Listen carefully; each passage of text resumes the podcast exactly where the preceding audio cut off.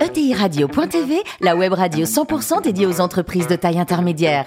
Animée par Alain Marty, en partenariat avec l'Union des marques et Généo Capital Entrepreneur, la société d'investissement des familles et des entrepreneurs qui voient loin. Bonjour à toutes et à tous, bienvenue à bord de ETI Radio.tv. Vous êtes plus de 43 000 dirigeants d'entreprise à nous écouter chaque semaine en podcast. Réagissez sur les réseaux sociaux, sur notre compte Twitter, ETI Radio-du-bas TV. À mes côtés, pour co-animer cette émission, Fanny Letier, cofondatrice de Généo Capital Entrepreneur. Bonjour Fanny. Bonjour. Ainsi que Jean-Luc Chétrit, directeur général de l'Union des marques. Bonjour Jean-Luc. Bonjour. Aujourd'hui, notre invité est Serge Trigano, cofondateur et président de Mama Shelter. Bonjour Serge. Bonjour. Alors racontez-nous la famille Trigano, ça débute dans les années 35, c'est ça, avec Édouard? Avec Gilbert et Raymond. Oui, mais au tout début pour les tentes. Au début, c'est matériel de camping. Euh, et puis, et puis après, il y a l'aventure du Club Méditerranée, euh, fondé par Gérard Blitz, et sur lequel euh, Gilbert vient se greffer très rapidement, euh, puisque Gérard avait besoin d'un fournisseur de matériel de camping. Gilbert dirigeait l'affaire de Trigano Camping, et c'est comme ça qu'ils ont travaillé ensemble. Et Gilbert, euh, Gérard a créé le club et Gilbert l'a fait. Euh, et Gilbert a fait un empire assez extraordinaire. quand on est parti, il y avait 150 villages, 25 000 personnes qui travaillaient, moins de 30% de clientèle française, donc une vraie marque mondiale. Puis un jour, l'histoire s'est arrêtée à la suite d'un conflit avec un, un actionnaire. Et euh, pas de façon très élégante, mais ça s'est arrêté. Et j'ai eu la chance de pouvoir rebondir avec mes deux fils et de, et de créer le Mama Shelter. Ouais. Un souvenir de votre premier job à l'époque euh, de, de, chef de village là? Vous avez un souvenir euh, avouable, hein, bien sûr, Serge, à nous raconter quoi. J'ai que des souvenirs avouables. Que des souvenirs avouables. Le club Méditerranée était, était ou est une maison très respectable. Très respectable. Il n'y avait pas mythique ni Tinder à l'époque d'ailleurs, oui. oui.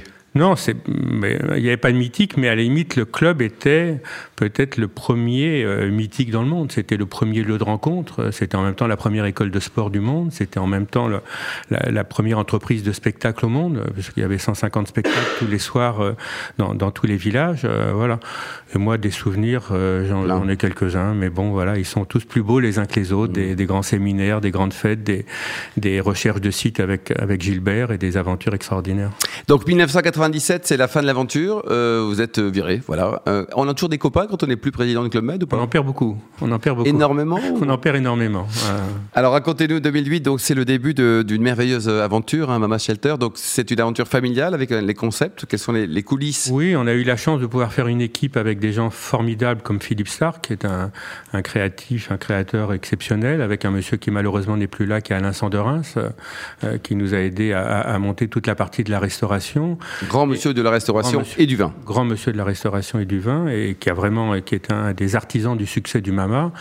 J'ai eu la chance de travailler avec mes deux fils, et c'est la jeune génération qui, qui a apporté le souffle nouveau et qui a su utiliser toutes les nouvelles technologies euh, que moi j'aurais jamais su faire, qui ont apporté la, modernité. Et on a cassé les codes d'une hôtellerie un peu classique. Un hôtel jusqu'à cette époque, c'était un lieu où on posait les valises, on dormait et on en sortait le plus vite possible. Euh, euh, voilà. Et nous, on a essayé de faire entrer l'énergie de la ville dans nos hôtels euh, et de faire entrer l'énergie de Bordeaux, de Lyon dans, les Et en fait, la restauration aujourd'hui fait plus de 55% de notre chiffre d'affaires. Le tout premier mama, il était où? Il était rue de Bagnolet. Il a ouvert il y a, il y a 12 ans. Euh. Et le projet était un peu fou quand même. Il n'y avait pas que des encouragements, Serge. Bah, il y a eu que des critiques. euh, j'ai appelé les, les, merveilleux banquiers qui m'accompagnaient quand je travaillais au club et qui me disaient si tu as besoin d'argent, on, on, va te le prêter. Euh, je les ai appelés quand on a commencé à monter le truc. J'avais oublié que j'étais plus au club et que j'avais même été viré, donc ils m'ont pas répondu. Ou quand ils m'ont répondu, ils m'envoyaient sur les roses euh, parce que personne ne croyait. Euh, dans notre métier, il y avait deux règles. La première, c'est location, location, location. Ce qui compte, c'est le site. Donc quand vous leur dites vous installer rue de Bagnolet, avec éclat de rire. Et le deuxième, c'était où on fait de la restauration, où on fait de l'hôtellerie mais on fait pas les deux. Accord, entre autres, mmh. ayant mis un point d'honneur à ne pas faire de restauration euh, sous l'impulsion de Sébastien Bazin, les choses ont changé. Voilà. Et quand nous on leur disait qu'on allait faire rue de Bagnolet un hôtel dans lequel il y aurait un grand restaurant, euh, le peu de gens qui avaient accepté de regarder le dossier le refermaient aussitôt. Bon, mmh. Puis après, euh, à force de se battre, moi je raconte que j'en ai vu 80. 80 banquiers 80 banquiers investisseurs. Euh, Et alors quelle, quelle banque vous a suivi? Elle mérite largement d'être citée. C'est la, la, caisse d'épargne. c'est la caisse d'épargne d'épargne qui, qui est la première à accepter. Alors, on, est parti sur un concept différent. C'est pas c'est pas de l'hôtellerie, c'était des résidences de tourisme. En fait, chaque chambre appartient à, à, des investisseurs et on a profité d'un certain nombre de, de, de, lois fiscales qui permettent un certain nombre d'avantages. Mmh. Et donc, on a signé avec le premier Mama avait 172 chambres. On a signé avec 172 propriétaires qui ont un certain nombre d'avantages fiscaux et qui à, qui on loue la chambre pour une période de, de 20 ans. Et, et c'est comme ça qu'on a monté le, le, le premier Mama. Bon, et puis ça a marché parce que ça a étonné les gens. Les gens mettaient le GPS pour arriver rue de Bagnolet. c'est en France Ils ont le sentiment qu'ils arrivaient en Afrique. Euh, et puis, bon, c'est devenu un, un, lieu un peu décalé. Donc, à la fois, les people sont venus, euh, euh, les gens plus classiques sont venus. Euh, moi, une de, mes, une de mes gloires, enfin, un de mes points forts, c'est que c'est un lieu qui n'est pas clivant. C'est-à-dire, vous êtes beau, vous n'êtes pas beau, vous avez du fric, vous n'avez pas de fric, vous êtes jeune, vous êtes pas Welcome. Jeune, vous êtes bienvenue. nos hôtesses savent pas faire la différence entre un happy few et, et le monsieur qui vient d'à côté avec sa bicyclette ou sa patinette. Et donc tout le monde est accueilli, je crois, le, le mieux possible. On peut manger une pizza à 12 euros ou se faire une très bonne viande avec une très bonne bouteille de vin. Et voilà. Un peu plus cher, quoi. Et c'est un peu ça qui a fait le succès du Mama. Fanny, vous êtes cliente, Fanny, ou pas? Ah, je, suis, je suis cliente et particulièrement de, de Bagnolet. Ah bah voilà, c'est parfait. Je trouve une atmosphère absolument incroyable de, de brassage, effectivement. Euh, Serge, vous, quand vous vous lancez en 2008 dans l'aventure euh, Mama, vous avez plus de 60 ans. Et c'est un signal incroyable, je trouve, du fait qu'on peut entreprendre vraiment à tous les moments de, sa vie et faire des réussites euh, formidables. Mais qu'est-ce qui, à ce moment-là, vous a poussé à entreprendre En fait, c'était l'idée de maman, c'était l'envie d'entreprendre avec vos fils? Quel a été le moteur un petit peu de Je pouvais pas finir ma vie sur un échec. Euh, L'aventure du club, encore une fois, c'est mal terminé. Bon, c'est comme ça, c'est la vie. On est à une époque où c'est l'actionnaire qui décide et c'est pas le, fondateur ou à plus forte raison le fils du fondateur qui a son mot à dire. Donc quand l'actionnaire vous dit c'est fini, ben c'est fini. Euh, euh, mais en même temps, comme ça a été violent et comme nos successeurs n'ont pas eu une grande classe et qu'on nous a bien éreinté dans tous les journaux, dans tous les magazines, je ne pouvais pas laisser par rapport à mes fils cette image assez dégradante et humiliante. et donc j'ai souhaité un peu revanche, mais aussi en même temps l'envie de, refaire. Et puis comme on a eu cette idée de ces hôtels un peu décalés, parce que à la limite, le seul, les deux, trois banquiers qui acceptaient de me recevoir disaient, ben, refaites un village de vacances. Oui, c'est ça. modo, prenez votre paréo, oui. prenez votre paréo, ne nous emmerdez pas, installez-vous sur une plage au Maroc ou en Tunisie et refaites le truc.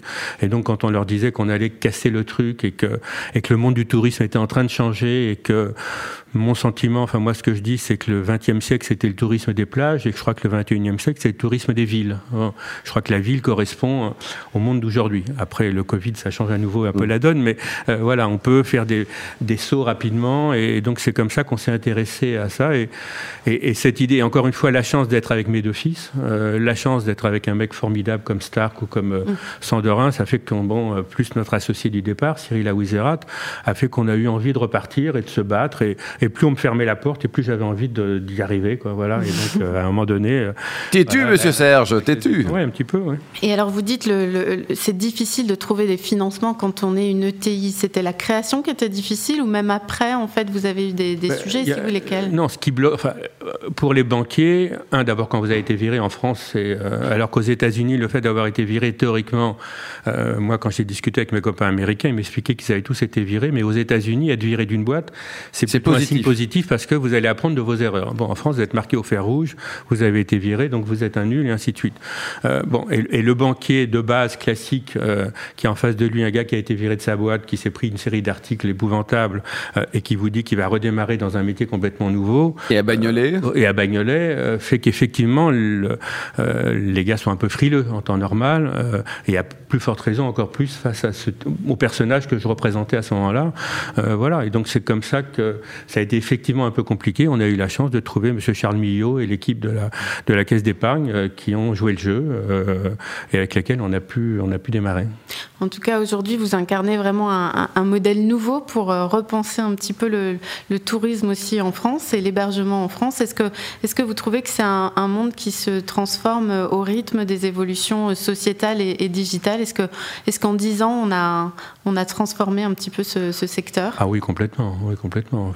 le MAMA a joué son rôle, est un des petits acteurs, mais il y a plein de, plein d'acteurs qui ont modifié la, donne. et, et moi, je crois que ce qu'il y a de bien aujourd'hui dans nos métiers, en tout cas de l'hôtellerie, de la restauration, c'est qu'il y a de la place pour tout le monde. Il y a de la place pour une hôtellerie classique, traditionnelle, euh, les Novotel et autres hôtels du groupe Accor et, des autres. Il y a de la place pour des lieux un peu magiques. Euh, j'entendais parler des, des Crayères, qui est un lieu euh, assez exceptionnel. On en parlera dans quelques voilà, Voilà, il y a de la place pour, pour nous tous. nos clients d'aujourd'hui, à un moment donné, on a envie d'aller au Mama. À un moment donné, on veut un peu moins de bruit, un truc un peu plus classique, on veut à un Novotel. On a envie de se faire plaisir avec l'homme ou la femme qu'on aime. On va aller dans les Crayères ou dans les relais châteaux. voilà. Et donc, il se passe beaucoup Il y a des, des tours opérateurs comme Voyageurs du Monde qui sont en train de réinventer nos métiers.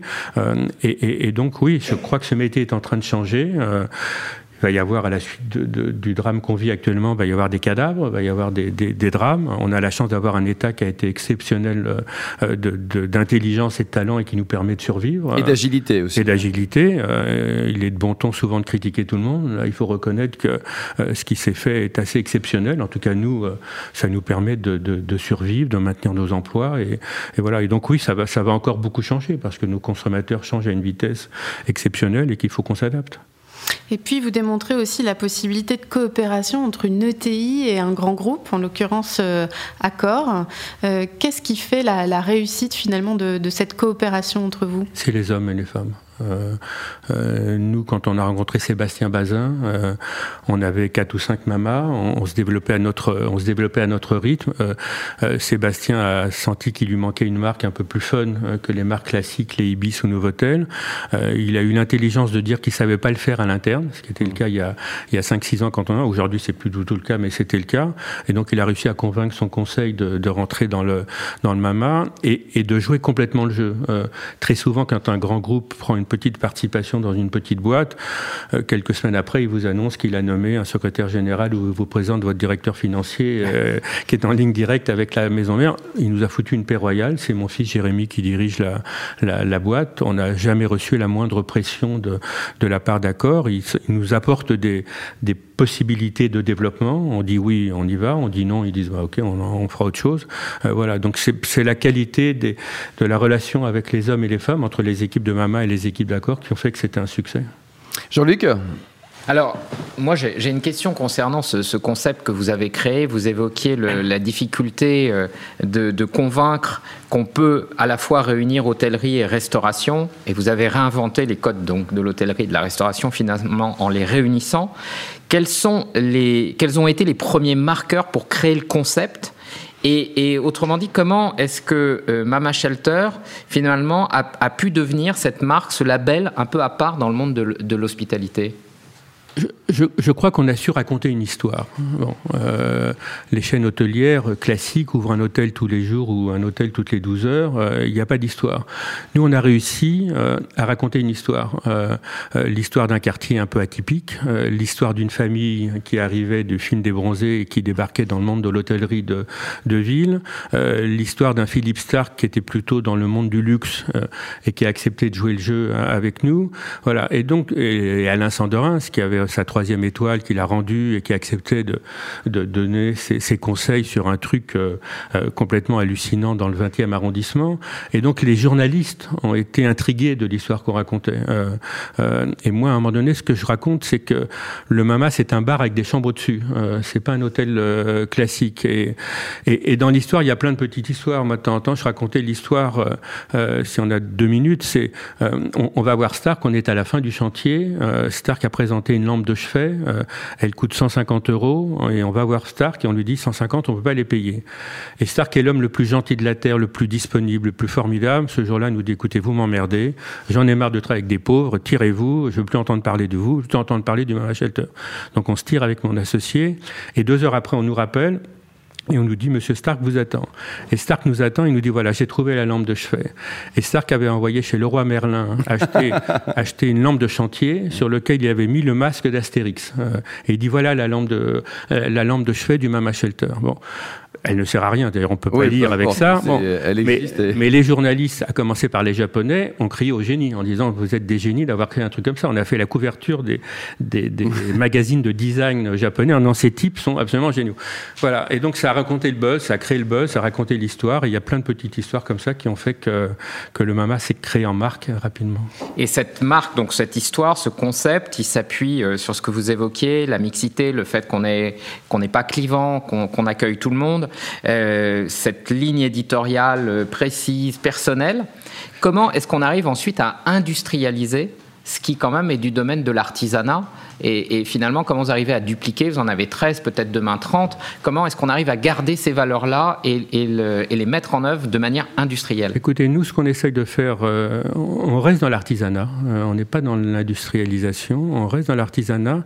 Chaque mama, l'idée, c'est de vous poussez les portes d'un mama au Luxembourg qu'on vient d'ouvrir ou demain à Bahreïn qu'on ouvre dans quelques mois à Dubaï ou à la Défense. Vous sentez que vous êtes dans l'univers mama. Il y a un univers, il y a un code, il y a des, il y a, il y a, il y a des senteurs il y a des couleurs, et en même temps, ils sont chaque fois un peu différents. Donc il y a quelques points forts. Euh, le bar euh, au cœur du, au, cœur du mama, euh, les, les, dessins sur, les, sur les murs qui racontent l'histoire de la ville où on s'implante, le rooftop dans la mesure du possible. Mais chaque fois, c'est un peu différent. Chaque fois, on essaye de, de s'imbiber un petit peu de la culture locale tout en apportant la touche de, de Mama Shelter. Et je crois que c'est ça qui fait notre, notre force. Alors justement, euh, cette force que vous avez construite, on voit avec une réflexion sur la marque, sur euh, le concept, euh, et, vous en avez fait des leviers business. pour autant, on voit qu'un certain nombre d'entreprises de TI ne sont pas encore à ce niveau de maturité-là. Qu'est-ce que vous pourriez leur dire aujourd'hui pour les aider à prendre conscience euh, de l'importance du développement de la marque et, du, et de ce concept pour, euh, pour les aider? Qu'est-ce, qu'est-ce qui, au fond, d'un point de vue business, euh, peut être un peu l'argument clé pour arriver à leur, à leur mettre le pied à l'étrier du développement de concepts comme vous l'avez pu Vous avez trois heures, Serge, vous avez trois heures. Ah. Non, dans, nos métiers, il y, a deux, il y a deux leviers. Soit le prix, vous annoncez un prix béton et puis vous faites la avec le prix, soit euh, vous avez effectivement une marque forte. Euh, moi, la chance qu'on a eue, c'est qu'on a créé le Mama au moment où Internet a explosé, mmh. au moment où les réseaux sociaux euh, ont, explosé, et donc on est dans un monde, mais vous savez ça mieux que moi, où ce sont les consommateurs qui fabriquent votre marque. nous, on n'a pas dépensé un centime en achat d'espace. bon, mais toute la marque s'est créée à partir des. Enfin, moi, c'est un monde que je connais pas, mais heureusement j'ai des gens qui connaissent. Mais les Instagram, Twitter et autres LinkedIn et compagnie, c'est eux qui créent la marque. Euh, et donc ce sont nos consommateurs, quand ils viennent au Mama et qu'ils prennent la photo du, euh, du, plat euh, emblématique d'Alain Sandorin, c'est qu'ils le renvoient à tous leurs copains en disant j'ai été là, c'était formidable, où ils mettent leur masque, où ils mettent leur, leur, leur dessin et ainsi de suite. Voilà, et, donc cette marque s'est créée grâce à nos consommateurs, c'est eux qui nous ont aidés, c'est eux qui nous ont propulsés. Moi je raconte mon histoire, mais ce sont nos clients qui nous ont aidés, et c'est grâce à la force de la marque. Enfin aujourd'hui on reçoit, on a encore reçu tout à l'heure, alors que le monde de notre métier dans le euh, trou du cul absolu catastrophe, on reçoit aujourd'hui des demandes de s'implanter en Inde, de s'implanter dans des pays par des gens qui ont entendu parler de la marque Mama Shelter. Les fameux journalistes japonais, quoi. C'est ça, Laurent japonais ou autres qui disent bon ben voilà, on veut, on veut un Mama Shelter dans telle ou telle ville. Bon, donc Serge, ça veut dire que dans 5 ans, il y en a combien? Il y en a 13 aujourd'hui de Mama euh, L'idée Aujourd'hui, il y en aura 22 à la fin 2022 et je pense qu'il y en aura 50 en 2025. Bon, on vous souhaite d'arriver très vite à 2099. Merci beaucoup Serge, merci également vous Fanny et Jean-Luc. Fin de ce numéro de ETI Radio.tv. Retrouvez tous nos podcasts sur notre site et suivez notre actualité sur le compte Twitter et LinkedIn. On se retrouve mardi prochain, 14h précise, pour une nouvelle émission. L'invité de la semaine d'ETI Radio.tv, une production B2B Radio.tv en partenariat avec l'Union des marques et Généo Capital Entrepreneur, la société d'investissement des familles et des entrepreneurs qui voient loin.